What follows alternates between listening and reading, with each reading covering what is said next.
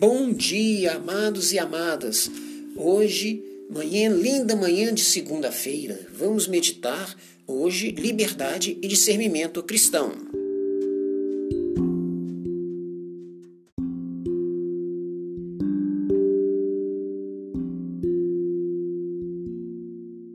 Amados e amadas, no mundo em que vivemos, tudo nos é permitido fazer, mas nada nos convém fazer. Por quê? Porque somos criados à imagem e semelhança de Deus.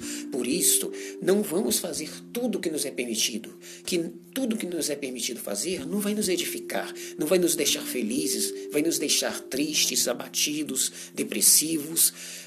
E lá em, na Bíblia, na, em 1 Coríntios, 10, capítulo 10, versículos 23 a 33, Paulo nos fala: Tudo é permitido, mas nem tudo convém. Tudo é permitido, mas nem tudo edifica.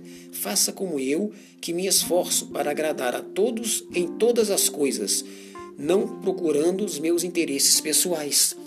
Devemos fazer, fazer como Paulo, fazer todas é agradar a todos, procurar agradar a todos em todas as coisas, mas não buscando os nossos interesses particulares e pessoais.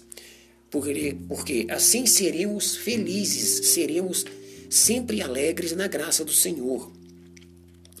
E vamos procurar fazer coisas que nos edificam, que nos elevam a Deus, que nos elevam, que elevam o nosso espírito, que elevam a nossa alegria, que elevam o nosso eu, mas não façam coisas que nos, não nos edificam. Não façam coisas que nos deixem triste, que nos deixem abatido, que nos deixem depressivos, pois tudo é, nos é permitido, mas nada nos não nos convém fazer essas coisas que nos são permitidas, porque não nos agrada, não vai nos agradar e também não vai agradar a nosso Senhor. Amém.